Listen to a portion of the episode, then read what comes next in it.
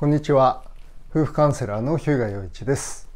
えー、この番組では、えー、奥さん旦那さんから離婚したいと言われてしまったあなたのために、えー、夫婦関係修復の知恵を、え聖書からお話ししています、えこの番組の概要欄に、え私がご提供している離婚回避夫婦関係修復の無料の動画講座のご案内が載せてあります。また私のお試しカウンセリングなどの情報が載っているウェブサイトのリンクも載せてありますので興味のある方はご覧ください。はい、今回は別居中の子どもの心のケアということでお話をしていきたいと思います。ある男性クライアントさんからの質問ですね。えーということで、えー、とこのクライアントさんは、まあ、奥さんと、え、別居中で息子さんが、まあ、奥さんと一緒に生活しておられるで、えー、たまに会うこともできるという状況です。で、えー、少し読みますね、えーと。息子から笑顔がなくなったと言われた。笑ってはいるけど心からではないような。えー、本格的な別居生活が1ヶ月を過ぎた。息子に会っている時は抱きしめて大好きだよってよく伝えるように心がけている。こんなんで足りるとも思えない。不安で寂しくて息子の心が壊れちゃうんじゃないかと。親の愛を感じることが少ない。アイデンティティが未発達な。メンタルに問題があるような人格に育ってしまうんじゃないかと心配でたまらない。ということで、え何か接し方でアドバイスありましたらよろしくお願いいたしますと書いてくださいました。はい、ありがとうございます。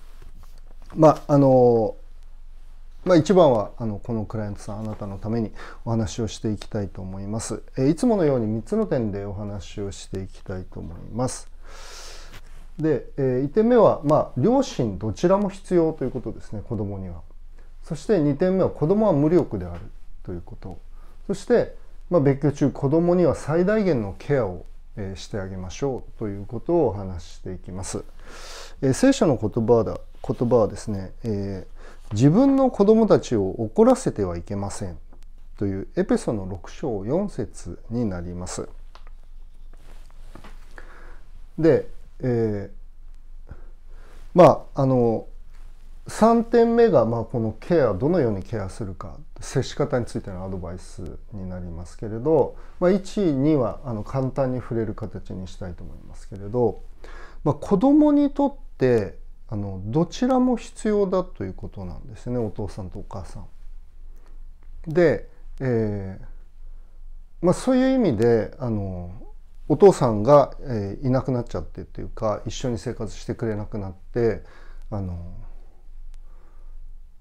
ものすごい寂しいっていうことなんですよね。でまあそれを私が言うまでもないですし、まあ、この笑顔がなくなったとか、まあ、その状況によってあの十分推し量ることができるわけですけれど、まあ、これあの本当に大事なことなのであの子供には両親両方必要なんだということですね。であのまあ母親っていうのはちょっとイメージとしてはまあ、母親っていうのはこうあの、まあ、太陽みたいなものっていうかこうお母さんに愛されてるとすごいあの日の光を浴びてるようにあの安心するっていうことなんですよね。で、えー、であの父親っていうのはまあ、あの月のような存在っていうかあの夜不安になった時にあの真っ暗だとあのすごい不安じゃないですか。だけど月が出てると、まあ、明るいっていうかだから不安な時あの心細い時にお父さんがいてくれると安心するみたいな部分があるわけですね。だからお母さんはたっぷり愛情を注いでくれて、まあ、お父さんはあのなんか困った時頼りになるっていうか、まあ、そういう部分があるわけですね。だからこの両方があると、まあ、安心する、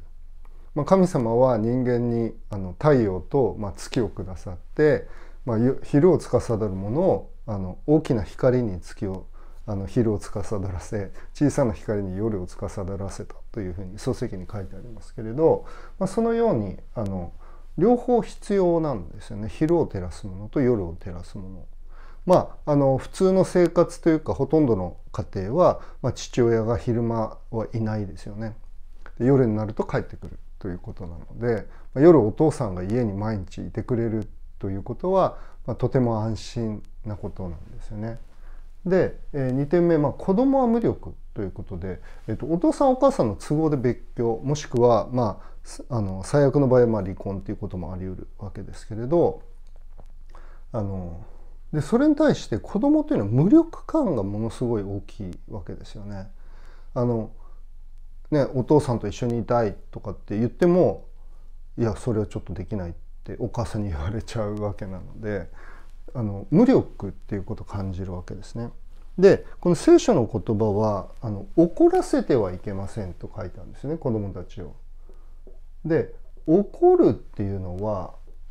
あの人間どういう時に怒るのかっていうとあの不当に扱われた時に怒るわけですね。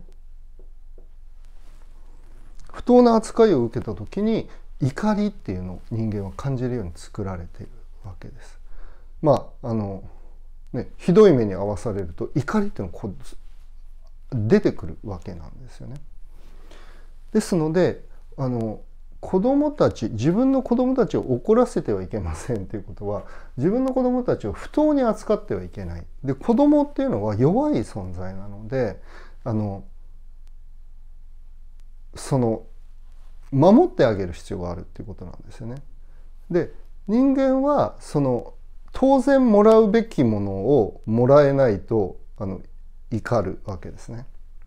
でまああのなんて言うんでしょうその普通の言葉で言えば、まあ、僕のこと何だと思ってるんだ私のこと何だと思ってんのっていうのがこの怒りの根本なわけですよね。ですのであの不当じゃなくて正当に預かってあげるっていうことが必要になってくるわ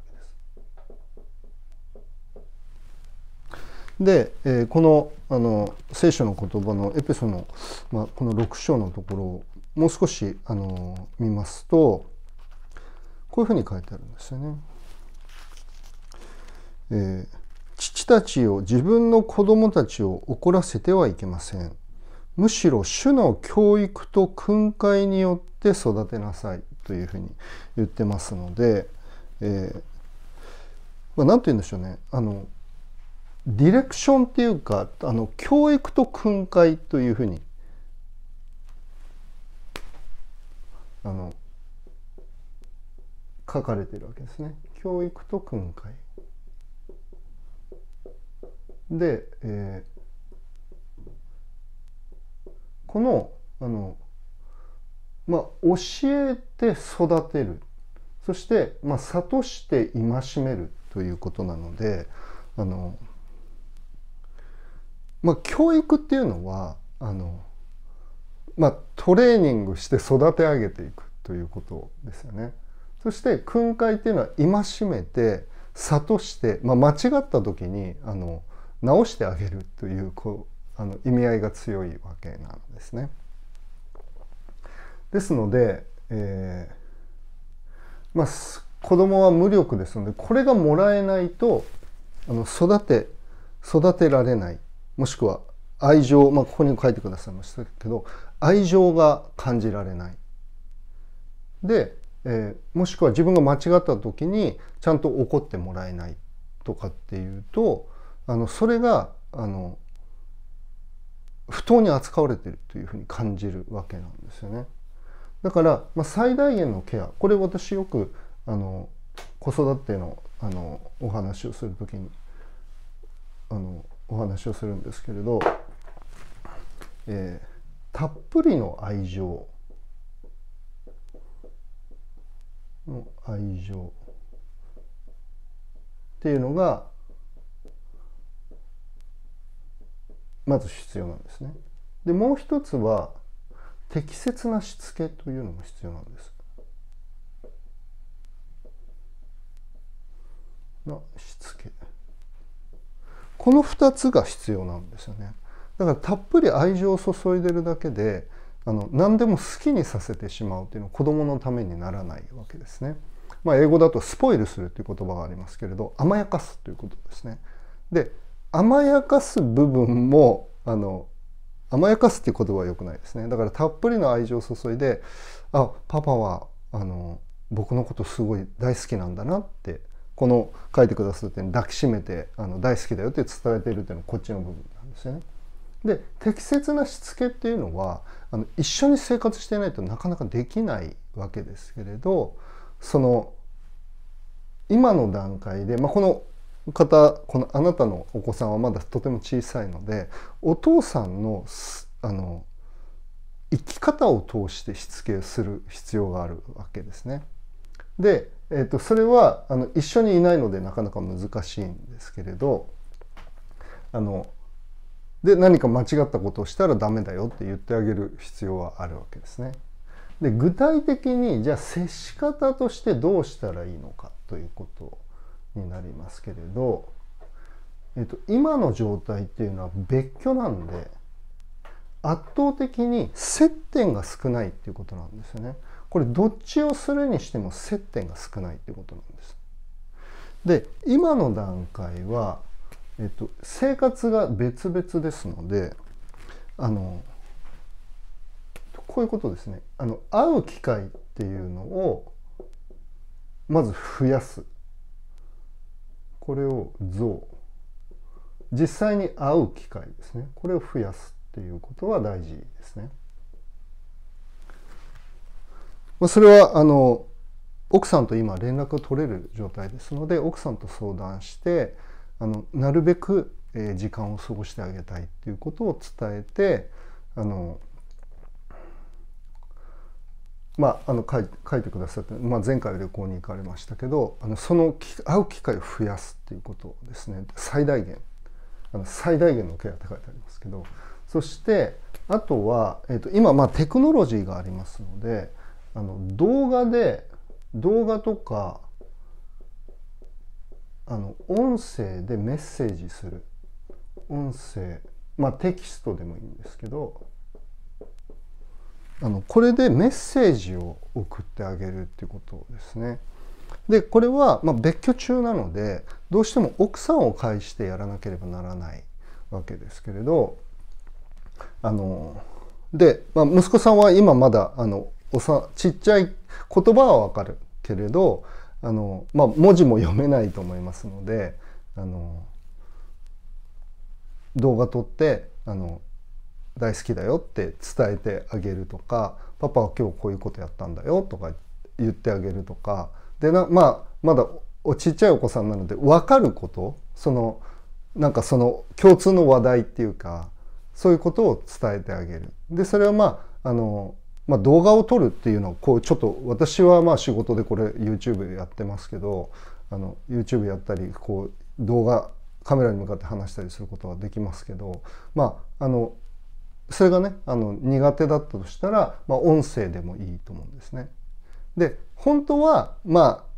電話で喋れたらいいんですけれどあのそれを頻繁にやるとまた奥さんの負担になったりすることもありますので、まあ、ボイスメッセージっていうか、まあ、LINE とかでもボイスメッセージできますしあの、まあ、動画を送ることもできますので短い動画だったら送ることができますので、ま、それを頻繁にしてあげる。で、まあ、テキストを送るっていうこともいいですしなんか好きなあの息子さんが好きなキャラクターのあのまあ乗ってるあの乗ってるっていうかキャラクターのなんか便箋みたいなのにあの手紙を書いて送ってあげるとかっていうのでもいいと思うんですね。まああのそれ以外にも、まあ、工夫されていろんなこと考えられたらいいと思うんですけれど、まあ、この微妙なところっていうか難しいところは奥さんは今あなたとの関係でストレスを感じてますので奥さんにストレスがない形であのお子さんにたっぷりの愛情と適切なしつけをしていくということが大事ですね。だからそこのバランスのところが難しい部分があると思うんですけれど、まあ、あのあなたの場合は基本的にはあの奥さんも、まあ、お子さんのケアは一緒にやっていこうっていうスタンスがありますのであのそのことに関しては、まあ、あの昨日のカウンセリングセッションでもお話ししましたけれどあのそのことに関しては、まああの遠慮せずにあの積極的にやっていいと思うんですよね。ただそれはあのそれが奥さんの負担になってないかなっていうことはケアしながらする必要があるわけですけれどあのやっぱりシングルマザーっていうかまあ一人で育てるっていうのは結構大変ですのでで奥さんがまあ実家にいるとしてもおじいちゃんおばあちゃんにとっても負担になりますのでまああのできる限りその時間を過ごしてあげるっていうのは大事だなと思いますね。だからまああのその息子さんは、まあ、基本的には自宅で生活してそしてそのまあ奥さんが、まあ、実家に泊まりに行ってもらってそこにあなたが来る。普段はまあ奥さんと息子さんが一緒にその自宅で生活してるわけですけれどそしてまあ奥さんもちょっとブレイクというかそのちょっと休憩みたいな感じになることもできると思いますので、まあ、その辺はちょっとあの何て言うんでしょう確認しながら確かめながらあの最適な状態にする必要はあるとは思うんですけれど、まあ、そういうこともできると思いますね。でもしくはあのこのあのちょっとどっか遊びに連れてってあげるとか休日ですね、まあ、それもいいと思います。で、えーと、もう一つあの考えなければいけないのはあのお父さんとお母さんが、まあ、いがみ合っているのはあのとてもあの子供にとって辛いことなんですね。だからあのこの会う機会を増やす、まあ、接点を増やすというのもこれが一つですね。でもう一つ、えっと、具体的な点であの、まあ、奥さんと相談をしてこれは決めるっていうことがいいと思うんですけれどあの絶対にお互いの悪口を子供の前で言わないということですね。まあ、悪行っていうふうに聖書は言いますけどあのこれを捨てなさいというふうに言ってますけどあの絶対にお互いの悪口を子供の前では言わないようにしようっていうことを奥さんとあの約束しておくといいと思います。であのどうしてもやっぱりその関係が難しいのであのネガティブな思いがもともともとっていうか特に奥さんの方にはありますのであの何て言うんだろうそれが出てきてしまいやすい、まあ、にじみ出てくるっていうことはあると思うんですけれど、まあ、気をつけてなるべくお互いお父さんとお母さん、まあ、仲良くはできないんだけれどお父さんこういういいところすごいあるよねみたいな感じであの話してあげる。でまあ基本的には肯定的にあのじゃあなんであの仲良くできないんだってあのもうちょっと大きくなってきたら息子さんも考えると思うんですけれど、まあ、そう彼女あの彼がもう少し分かるようになったら分かるように説明してあげる。あのもしこの状況が長引くのであれば。まあそういう必要もあると思うんですけれど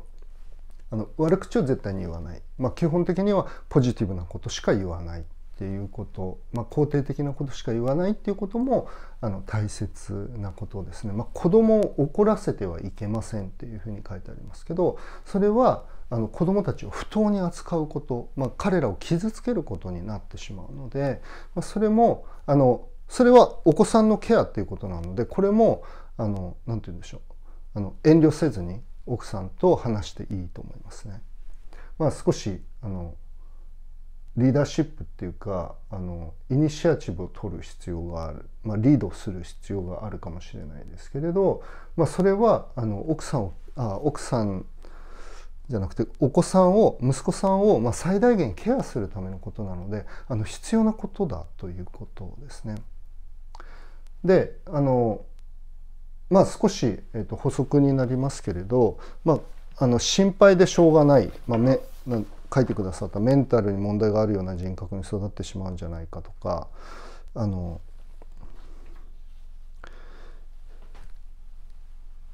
まあその人によると思うんですね。だからまあ例えばあの、ね、あの事故で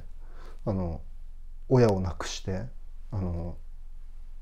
なんて言うんでしょう難しい環境にあってもあの人格的に、まあ、あの誠実な人間に成長するケースもありますのででまあ二親がいてもあの